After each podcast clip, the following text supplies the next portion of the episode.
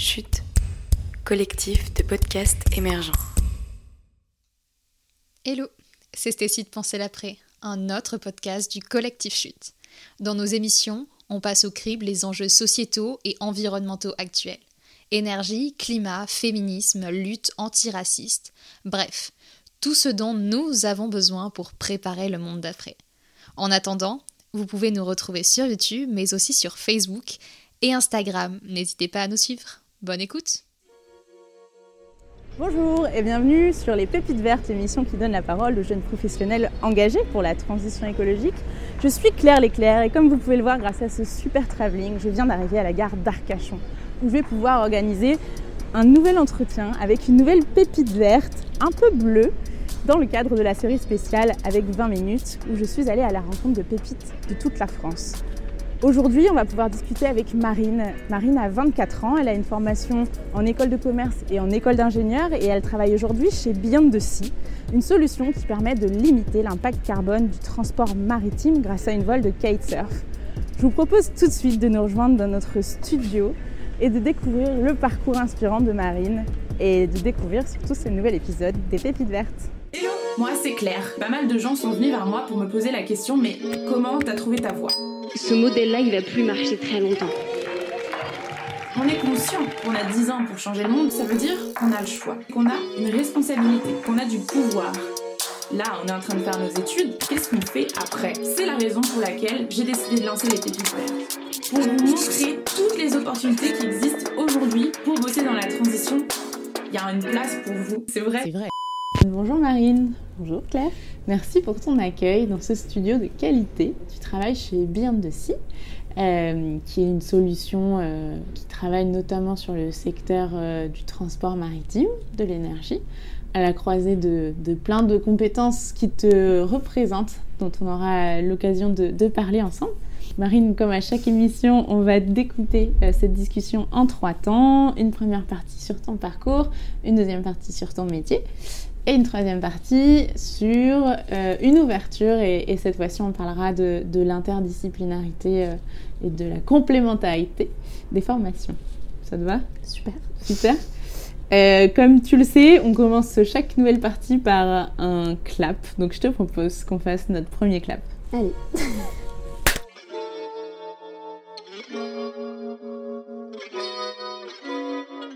Bon Marine, on repart euh, sur les bancs euh, du bac. C'est quoi le plan à ce moment-là? Euh, alors le plan était assez flou. Je, changeais d'orientation à peu près tous les jours. J'étais pas du tout fixée sur ce que je voulais faire.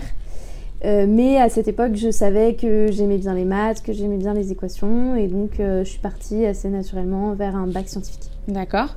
Et ensuite, tu t'es orientée vers une prépa. Ouais. Alors il se trouve que j'avais des plutôt euh, bonnes notes quand j'étais au lycée et j'étais, euh, je, travaillais quand même pas mal. Donc euh, j'avais déjà une capacité de travail assez élevée et on m'a dit c'est assez généraliste, fais une prépa. Bon, personne m'a forcé mais du coup c'est ce qui paraissait un peu la voie la plus adaptée à moi. Et donc je suis partie vers une prépa du coup commerce en voie scientifique. D'accord. Donc, ce qu'on appelle ECS ou ce qu'on appelait en tout cas à l'époque ECS. Ok. Euh, je sais pas ceux qui nous regardent euh, quel avis euh, vous avez sur la prépa, mais parfois on, dit que c'est des, c'est des années très compétitives, très difficiles. Est-ce que c'est comme ça que tu parlerais de ta prépa? Alors, euh, la prépa, je, déjà, je regrette pas du tout dans l'ensemble, en général, quand je reviens dessus avec du recul. Euh, ça a été beaucoup de travail, mais parce que je suis aussi quelqu'un qui se met beaucoup la pression et quand je vais dans quelque chose, j'y vais vraiment à fond. Donc j'ai vraiment donné de ma personne pendant deux ans parce que je voulais rien regretter. Ouais. Euh, donc je veux pas mentir, c'était beaucoup beaucoup de travail, mais euh, c'est du travail qui a énormément servi. au niveau intellectuel, c'était très stimulant. On avait des matières qui étaient très intéressantes. on allait beaucoup plus en détail que ce qu'on allait au lycée, par exemple en maths en géopolitique, c'était super intéressant parce qu'on avait l'impression de comprendre tout ce qui se passait aux infos, euh, des influences au niveau des pays, donc c'était, euh, ça c'était génial. Et puis on avait aussi la philosophie à côté, euh, qui nous faisait un peu prendre du recul sur bah, le fait qu'on travaille tout le temps, que ça n'avait pas vraiment de sens, que c'était juste pour un concours. Et du coup, ça nous faisait réfléchir sur autre chose, sur la société en général. Et, et donc moi, je me suis vraiment épanouie intellectuellement là-dedans. Et euh, à côté de ça, je pense que tout le monde sera d'accord pour dire que euh, on forge des amitiés qui sont vraiment pour la vie. Ouais. Euh, pour le coup, on vit les mêmes galères, euh, on a les mêmes réussites pendant deux ans, et on est vraiment tout le temps, tout le temps, tout le temps ensemble. Et donc, ben moi, j'en retiens surtout mes amis que j'ai gardés de prépa. Ok. Donc pas de compète. Donc moi, dans ma prépa, euh, pas de compète. Nous, on a on est une plus petite prépa, euh, pas de prépa parisienne, on n'a peut-être pas les mêmes résultats, mais on- ils ont toujours favorisé, enfin les profs ont toujours euh, favorisé l'entraide. Et euh, pour moi, c'était beaucoup plus favorable, à- enfin beaucoup plus efficace. J'ai beaucoup appris aussi de mes autres camarades. Hmm. Et je trouve ça beaucoup mieux que être le- tous les uns contre les autres parce qu'au final on passe les mêmes concours, ok, mais on est énormément en France. Donc autant être au moins une 40 soudés Ouais. plutôt que 40 les uns contre les autres. Mais bon, après c'est mon opinion. Bien sûr. Bien sûr, et c'est pour ça qu'on te la demande. Euh, ensuite, euh, tu t'es orientée, donc tu as été prise à, à Audencia Oui. euh, et tu as eu la possibilité de- de- d'avoir une double formation euh, pendant cette partie plutôt master. Est-ce que tu peux nous en parler? Oui, bien sûr. Du coup, Densa propose plusieurs doubles formations. Il y a droit, il y a architecture, il y en a de plus en plus d'ailleurs, et euh, il y a ingénieur. Donc moi j'ai choisi ingénieur. Ouais. Euh, il faut choisir l'été avant d'arriver à Audencia. Euh, donc c'est pas si facile parce qu'on sort de prépa et Ouais. il faut directement euh, se replonger dedans. Et nous c'était euh, quand même assez strict, Euh, je pense que ça l'est toujours. Il fallait donner toutes ses notes depuis le bac Ouais. et il fallait donner une lettre de motivation avec. Et le premier jour quand on arrivait à Audencia euh, pour l'intégration, on savait si on était pris ou non à Centrale. Enfin, pour, le coup, pour le coup, moi c'était Centrale. mais- Centrale, donc une double formation euh, avec une envie de faire euh, un parcours ingénieur. Ouais. Euh, et en plus de ça, un parcours ingénieur plutôt orienté sur les enjeux maritimes. Est-ce que tu as eu la formation spoiler? Oui, Oui. à la rentrée. J'ai eu la formation. ok. Et donc, euh, comment ça se passe quand tu as une double formation comme ça? Est-ce que c'est genre euh, le matin euh, tu fais de l'ingénierie, l'après-midi du commercial? Est-ce que c'est dépar- dé- euh, est-ce que c'est découpé dans la semaine Alors, pas du tout. Ouais, Du coup, euh, la première année, on va tous les vendredis à Centrale, où on a une remise à niveau euh, avec des profs de Centrale, Ouais. parce que nous, on n'a pas fait prépa ingénieur, donc on a raté quand même deux ans. Ouais. Même si en maths, on a des équivalences, mais on va pas aussi loin que ce que les autres font en prépa ingénieur. Donc on a une remise à niveau toute l'année, tous les vendredis, euh, avec des DS assez réguliers. Et à la fin de l'année, il y a un- encore une sélection par un jury euh, qui nous dit c'est ok ou, ou vous passez pas. D'accord. Bon, pour toi, ça a été Et pour moi, ça a été. Ok. Donc, du coup, tu as fait deux années d'école d'ingénieur. Voilà, tout à fait. Du coup, à la suite de cette remise à niveau, donc on va directement à Centrale pour deux ans, avec ceux qui sortent de prépa, du coup, un an de différence. D'accord. Euh, on suit un an de tronc commun assez généraliste, Ouais. et ensuite on se spécialise. Et moi, là, j'ai décidé de me spécialiser en option océan, donc euh, que, ce qui se rapprocherait le plus de génie maritime euh, D'accord. dans le langage. euh. Et ensuite, puisque tu adores les études, tu repars faire deux ans à Audencia. Voilà, ensuite on doit. Donc on a fait un an à Audencia. Il- normalement, Ah, c'est trois ans. Ah non, il en Non, c'est trois ans, trois ans d'école, donc on refait deux ans d'Audencia. D'accord. Donc après ton, ta prépa, tu as fait cinq ans. Voilà, tout à fait. Ok. Donc sept ans d'études en tout. Ok. Waouh. Pas Euh, 13 médecins. Non, pas quand même pas, mais. Euh, excellent. Et pour valider la fin de ton cursus à Audencia, il faut un stage. Il faut un stage, tout à fait. Et alors, comment on trouve un stage de fin d'études? Comment on trouve un stage? Euh, Moi, à cette époque-là, donc je sortais de Centrale aussi, où j'avais fait génie maritime, où je m'intéressais beaucoup au domaine maritime Ouais. et à la mer en général. Et je m'intéressais beaucoup aux petits projets euh, de transport vélique, donc transport de marchandises à la voile. Euh, notamment parce que j'avais fait donc j'avais des stages quand même avant hein, euh, Ouais. avant de avant ce stage de fin d'études et j'avais fait un stage qui m'avait un petit peu marqué parce que euh, il y avait un projet dedans où euh, ça ne dérangeait pas les collaborateurs de détruire la barrière de corail et moi je m'étais dit je cautionne pas ça et ça me reste sur la conscience et surtout j'ai pas envie de travailler pour pour des personnes qui, qui peuvent Détruire détruire. comme ça la barrière de corail sans avoir de conscience par derrière Et donc, euh, bah, je m'étais dit à cette époque-là, ok, je veux travailler dans le domaine maritime, mais je suis pas obligée de travailler pour, euh, euh, pour des armateurs ou, euh, ou autres. Je peux travailler dans des choses plus vertueuses pour la transition. Et là, donc, je me suis beaucoup intéressée aux petits projets à la voile. Donc, je pense à Grain de Sail ou TOWT. Et euh, je fouillais beaucoup sur LinkedIn. Et à droite, donc, il y a des suggestions à chaque Ouais. fois. Et de fil en aiguille, eh ben, je suis tombée sur Beyond de Sea. Et euh, je me suis dit, ouais, c'est génial euh, comme projet. Euh, je connaissais déjà le kitesurf parce qu'il y avait beaucoup de personnes qui en font à Saint-Malo. Et je trouvais qu'au niveau innovation, c'était assez génial. Puis je croyais au projet. Et donc, je suis allée regarder sur le site. Il n'y avait pas forcément le poste que je voulais. Parce qu'il faut savoir que du coup, la formation ingénieur-manager est quand même assez récente, même si ça fait quelques années que ça existe. Il n'y a pas vraiment de poste, ou euh, pas dans toutes les entreprises en tout cas, qui sont vraiment adaptés à ce profil. Et donc, j'ai, euh, j'y suis allée au culot et j'ai euh, fait une candidature spontanée. Et j'ai été recontactée assez vite, il me semble. Et dans la foulée, j'ai fait l'entretien. Ça s'est super bien passé. Et le lendemain, on m'a dit c'est OK. Waouh, trop bien. Mais c'est parfait ça comme transition pour aller sur notre partie 2 et puis comprendre un peu mieux du coup ce, ce stage et ce premier job, en quoi ça consiste. Nigo? Oui.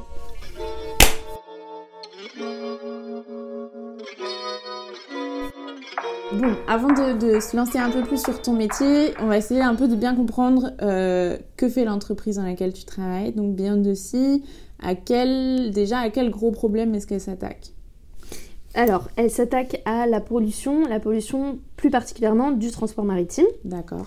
Donc le transport maritime, il faut savoir que c'est 940 millions de tonnes de CO2 qui sont émis chaque année. Euh, c'est énorme. Et c'est 100 000 navires de marchandises qui euh, naviguent sur, euh, sur la mer chaque jour. Et un navire, ça correspond à 150 000 voitures en termes d'émissions de, gaz à effet de serre sur le même trajet au niveau kilométrage. Et, et donc ça, c'est un constat de l'Organisation maritime internationale qui dépend de l'ONU D'accord. Et euh, du coup qui a saisi le dossier euh, en avril 2018 et qui a exigé deux grands euh, axes. Ouais. Un, c'est la réduction des émissions de soufre et deux, c'est d'ici 2030, donc demain, Ouais. la réduction de 40% des émissions de gaz à effet de serre et la neutralité carbone en 2050 pour tous les navires. Ok, Donc ambitieux. c'est un enjeu énorme pour les armateurs et qui vont devoir du coup bah, atteindre ces objectifs dans un délai qui est relativement court Ouais. et euh, aussi à, à des coûts moindres. Ouais. Donc du coup, euh, ça c'est un peu le constat qu'a fait Beyond the Sea. Et l'idée c'est de réutiliser une énergie qui est gratuite, qui est le vent, que la nature nous donne. Et euh, donc du coup, Beyond the Sea développe un système de traction des navires par aile de kitesurf. D'accord. Donc, euh, faut imaginer euh, un, un bateau sur lequel on a installé une voile de kitesurf. Ouais. Et ça permet du coup de réduire, grâce à l'attraction du vent, euh, la nécessité en énergie pour propulser le bateau. Tout à fait. D'accord? Alors, j'ai préparé l'entretien un peu avec ma maman qui m'a demandé de poser une question. Comment on fait si le vent il va pas dans le bon sens? Alors, euh, il faut savoir qu'il y a des programmes de routage. Donc Ouais. sur une route, un armateur il va pas tout le temps utiliser le kite. D'accord. Ça va dépendre bien sûr des conditions météorologiques. En fait, c'est une propulsion, propulsion pardon, auxiliaire. Donc ça, va, ça peut être complémentaire, ça peut être, euh, ouais, ça peut être avec le moteur, ça peut être euh, que le moteur, ça peut être avec euh, l'aile de kite. Et donc, par des programmes de routage, on arrive à savoir quelle est la route idéale en fait. D'accord, excellent. Bah voilà, j'espère que maman t'es contente de la réponse parce que c'est vrai qu'hier on se demandait. Euh, ton métier dans, dans, dans tout ça précisément et notamment en repartant peut-être de la fiche de mission de stage que tu as créée euh, grâce à ton profil, euh, c'est quoi? Alors du coup, moi je suis arrivée à Beyond en janvier, donc en stage de fin d'études. Euh, j'ai commencé en tant que chef de projet sur un projet qui s'appelle le Sea Kite, D'accord. qui est un projet de bateau euh, autonome en énergie, zéro émission et tracté par aile de kite. Ouais. Et donc pour ça, on s'est entouré d'un consortium d'entreprises euh, de la région Nouvelle-Aquitaine qui vont, eux, mettre leurs briques technologiques sur le bateau. D'accord. Donc en plus de nous, la traction par kite. Je pense notamment à ADV Propulse qui va mettre une, pro- une, une turbine de propulsion réversible en hydrogénération. D'accord. Euh, on travaille également avec Arma Energy qui va gérer l'énergie à bord et Arkema. Et euh, enfin tout ça pour dire que moi du coup je suis arrivée en janvier, le bateau était en chantier. Donc il a fallu déjà, il y avait de la logistique, organiser le chantier. Donc euh, recruter des ouvriers, euh, acheter les équipements nécessaires euh, et puis faire marcher en général le chantier. Ouais. Et puis il a fallu aussi organiser toute euh, la gestion de l'information entre tous les partenaires. D'accord. Euh, des partenaires qui étaient qui n'ont pas forcément évolué dans le domaine nautique. Ouais. Et c'est assez important parce que c'est un domaine qui est assez, assez spécial. Ouais.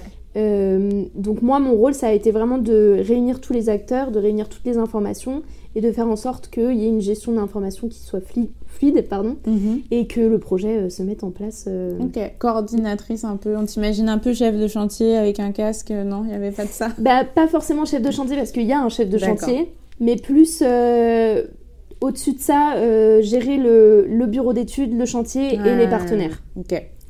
Donc un mix, hein, les pieds euh, dans l'opérationnel, euh, sur le chantier, dans un bureau, dans plein de bureaux Ouais. au téléphone. Ok. Exactement. Euh, ton, ton métier, il a un petit peu évolué depuis euh, le stage, puisque après ton stage, tu as été recruté, donc euh, c'est ouais. chouette, premier job. Quelle, quelle est la journée type de ce nouveau premier job? Alors, euh, donc du coup, j'ai évolué moi un petit peu. J'ai, euh, enfin, on s'est agrandi déjà dans l'équipe, Ouais. donc euh, les tâches se sont un peu réparties aussi. Et moi, je suis plus allée vers la recherche de partenariats et de subventions. J'ai participé à des nombreux appels à projets. Donc Ouais. là, j'ai monté tous les appels à projets et, et on en a gagné certains. Donc, bah, il faut maintenant gérer le projet en soi. Et, ouais. Et aussi, je vais beaucoup à la, re- à la rencontre des prospects. Euh, donc ça peut être des, des entreprises qui vont devenir partenaires à terme, soit techniques, soit euh, partenaires financiers. Donc essayer de comprendre euh, quelles sont leurs attentes, leurs besoins Ouais. et comment on peut travailler ensemble, qu'est-ce qu'on peut leur apporter, qu'est-ce qu'ils peuvent nous apporter dans les deux sens. Ouais. Et aussi, troisième chose, je suis beaucoup dans la veille. Je suis toujours dans la veille des petits projets aussi. Et puis je regarde un peu ce qui se fait en, en matière de partenariat. Je participe à, à des conférences, à des salons, à des événements où je rencontre beaucoup d'acteurs. Et là aussi, c'est essayer de, ben, de les écouter, de comprendre euh, ce dont ils ont besoin et euh, quelles, sont, euh, quelles sont leurs inquiétudes à long terme. essayer de comprendre un peu tout ça. Et puis après, nous, bah pour nous, euh, chercher les nouveaux appels à projets, euh, les nouvelles subventions qu'on pourrait euh, avoir. Je me permets de faire un petit point sur ce mot-clé veille, parce que ça fait plusieurs fois qu'on l'utilise et peut-être que vous le voyez dans les fiches métiers des pépites vertes. Euh, la veille, je me souviens en fait, je veux le faire parce que je me rappelle que la première fois que j'ai entendu ce mot, euh, moi j'étais en master 1 ou 2 et je m'étais dit c'est trop bizarre euh, la veille, euh, genre un ordinateur en veille, genre il fait rien. Or la veille c'est ultra proactif, contrairement à son nom. Euh, et du coup la veille pour, pour vous aider un peu à imaginer quel genre de compétences ça, ça demande, c'est un peu comme un reporter ou un journaliste qui irait de manière proactive bien comprendre son secteur professionnel, donc lire la presse, lire les opportunités d'appel à projet pour être financé, savoir qui sont les, les grands intervenants publics sur ce, sur ce sujet-là, qu'est-ce qu'ils disent, quelles sont les statistiques. Donc voilà, ça c'est faire de la veille et c'est la deuxième fois qu'on le dit euh, aux pépites, donc je me permets de préciser pour bien expliquer ce que c'est que cette euh, grosse mission euh, dans une fiche de poste de la transition parce que c'est important d'être un peu à l'écoute de tout ce qui se fait sur le marché. Une, autre, une autre question que j'aurais aimé te poser, c'est c'est aussi lié à, tous ces témoignages qu'on a reçus côté Pépite Verte, où on se rend compte qu'on a une génération qui est de plus en plus volontaire pour euh, vraiment utiliser son métier comme un, levier d'impact positif sur la planète. Tu, le- disais toi-même, tu as, travaillé déjà dans ce secteur maritime qui, qui t'attirait, mais tu n'avais pas l'impression d'avoir un impact vraiment positif. Euh, donc du coup, tu t'es réorienté vers d'autres opportunités. Euh, il n'empêche que euh, parmi tous les gens qui ont témoigné euh, sur les pépites vertes, en général, ce sont des métiers qui sont moins bien rémunérés. On a déjà eu l'occasion de, débattre de, cette, de ce constat qui n'est, je pense, pas juste, tout simplement. Est-ce que toi aussi, tu fais passer le, sens avant le profit, la rémunération? Alors oui, moi c'est clair que j'ai cherché beaucoup, j'ai cherché beaucoup de sens dans mon travail et beaucoup à m'épanouir. Et au fur et à mesure de mes expériences, je me suis rendu compte que j'avais besoin de ce sens pour euh, me lever le matin, être motivée au travail et, et être efficace, pas être derrière mon ordinateur à rien Mmh. faire et à attendre que la vie se passe. Et, et c'est vrai que j'ai envie, de, j'ai envie de travailler pour être utile, être utile à ma société et, et, me sentir réellement utile dans l'équipe et aussi à la société en général, même si je sais que c'est à une petite échelle et final ça va pas changer grand, grand chose dans la planète en général, mais finalement je pense que c'est un peu le mis de bout à bout le travail de tout le monde qui va servir pour la transition. Euh, donc oui, oui, très clairement, euh, le sens est hyper important pour moi. Et est-ce que en faisant ce choix-là, tu as eu l'impression de faire des sacrifices particuliers? Euh, Pas forcément, parce que du coup, il y a des choses qui se sont faites assez naturellement, parce que je, du coup, j'aime la mer et j'ai envie de vivre près de la mer. Mhm. Et en voulant travailler dans le domaine maritime, c'est pas compliqué. Il y a beaucoup de travail dans le maritime qui sont sur la côte. Donc ça, ça s'est fait assez naturellement et et je pense pas avoir fait beaucoup de sacrifices, mais peut-être que je recherche pas la même chose. Et comme mon travail était vraiment quelque chose que, euh, d'important pour moi, et, je savais qu'il allait prendre une, grande importance dans ma vie, euh, bah, ça se fait assez naturellement et sans trop de sacrifices. Ok. Plutôt de la chance. Ok. Euh, oui, parce que le sacrifice d'aller faire du surf en sortant du boulot, euh, c'est ce que tu me disais au début, euh, ça va. On s'y habitue. Ouais, voilà. génial, merci beaucoup Marine. Je te propose qu'on aille par, qu'on parte sur notre partie 3, puisqu'on a bien fait le tour de ton métier et que j'ai envie de comprendre plus comment est-ce que tu arrives à mobiliser cette double expertise que tu as dans ton job de tous les jours. Ok. Au glab.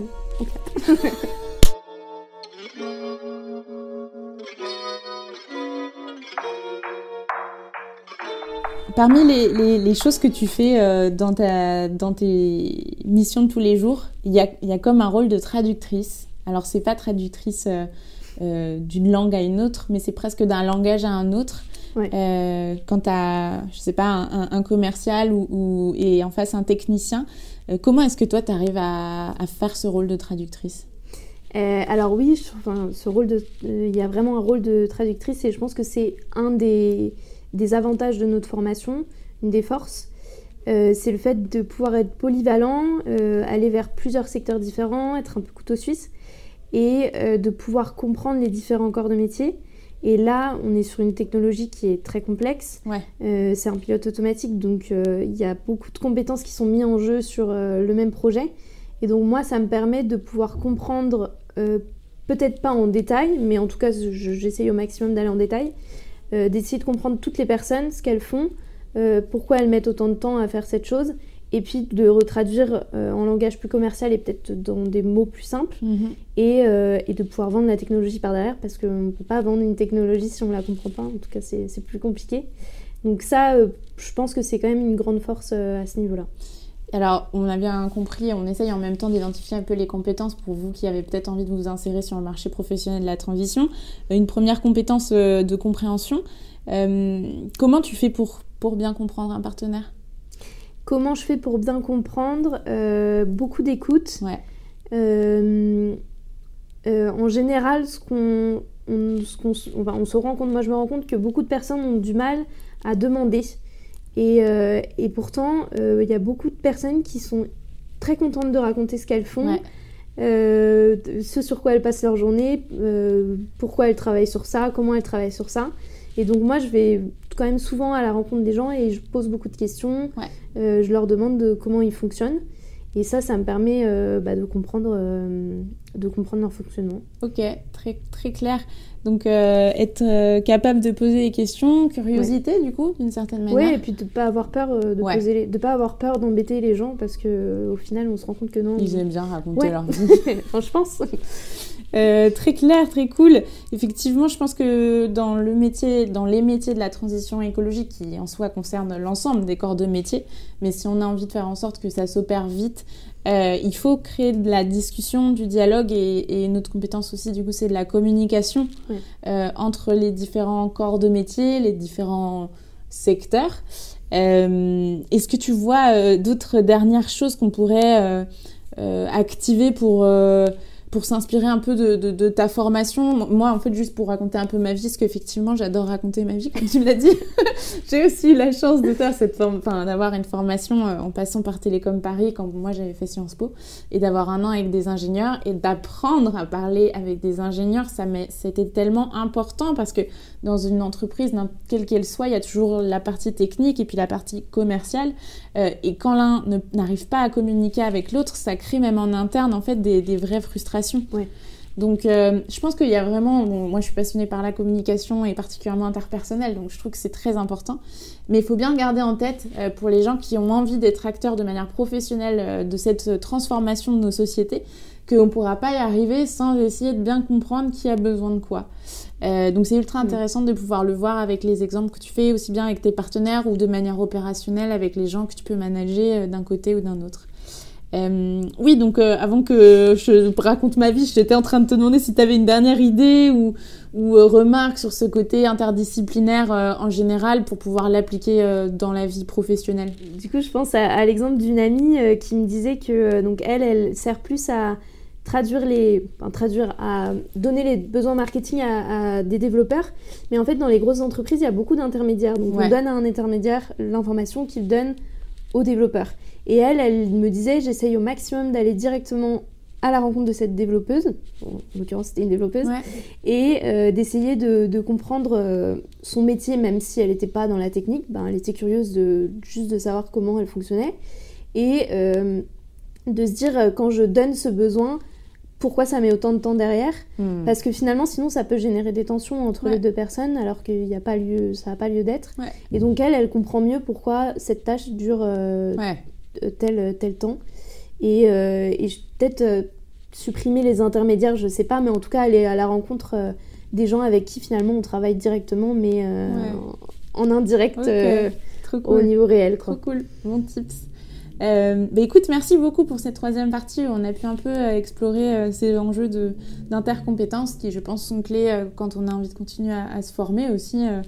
Euh, au Pépites Vertes, d'ailleurs, euh, on a lancé un club euh, qui s'appelle le Club des Pépites, qui permet que chaque pépite, donc pépite marine, pourrait aider pépite théophile sur différentes compétences, parce qu'on estime que notre communauté, elle peut aussi être apprenante.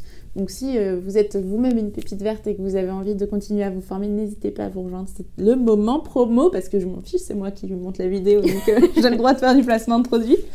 donc merci beaucoup pour cette troisième partie. Je propose qu'on la clôture euh, de manière euh, circulaire euh, avec cette blague que je fais à chaque fois, mais que je vais continuer à faire, puisque pour boucler la boucle, on repart voir Marine de 18 ans. elle est au fond d'un couloir, elle s'apprête à, rentrer dans cette classe, elle passe un oral d'espagnol. T'as fait espagnol ou pas? Parfait. Qu'est-ce que tu lui dis? Tu, tu as le droit de lui dire un truc et tu lui fais Eh oh Marine, je dois te dire un truc, il faut absolument que tu ouvres grand tes oreilles, n'oublie jamais, euh, je lui dirais. Euh, j'étais un peu perdue à ce moment-là, je savais pas trop ce que je voulais faire et je pense que ça me paniquait un petit peu parce que j'avais des amis ou du moins de l'entourage qui savaient vraiment ce qu'ils voulaient faire, qui partaient dans des voies très spécialisées. Je me disais mince, je vais pas trouver ma voie. Et maintenant, je me disais mais c'est pas grave, euh, fonce dans ce qui te ce qui t'anime maintenant au moment présent et surtout pas avoir peur de se tromper. Parce que moi, je me suis rendu compte que je me suis pas mal trompée et je suis allée dans des voies, mais complètement différentes. Et euh, j'en ai beaucoup appris au final. Et euh, je trouve que l'échec est assez mal vu dans notre société. C'est un peu dommage parce que finalement, c'est euh, par l'échec qu'on apprend le plus. Et donc, euh, je dirais de, foncer et de ne pas avoir peur. Merci beaucoup. Vous bah, ratez-vous, c'est ça le conseil. voilà, euh, exactement. Puis après, relevez-vous et après, venez raconter votre histoire euh, au Pépite Verte. Merci Marine, c'était passionnant. Merci, de nous avoir accueillis ici à Arcachon. Euh, écoute, je pense qu'on peut clôturer cet épisode très très intéressant. N'hésitez pas à vous abonner, à nous suivre, à liker, à faire plein de trucs pour les pépites vertes parce que on adore créer du contenu pour vous et on adore quand vous nous le rendez. Euh, donc euh, plein de bisous euh, salins ici. Et puis à bientôt, bonne rentrée à tout le monde et bon courage. Merci encore. Au revoir. Voilà. C'est déjà la fin de ce nouvel épisode des Pépites Vertes. On espère que ça vous a inspiré, voire même que ça vous a donné envie de vous engager dans votre travail si ce n'est pas encore le cas. On vous invite grandement à suivre toutes nos actualités et nos derniers contenus sur les comptes et les réseaux sociaux des Pépites Vertes, sur Instagram, sur LinkedIn notamment, et évidemment sur YouTube. Et puis, on vous invite aussi à jeter un œil à tous les acteurs et actrices du collectif Chute Podcast, qui est un collectif de podcasteurs et podcastrices engagés et engageants qui essayent à son échelle de faire bouger les lignes. Merci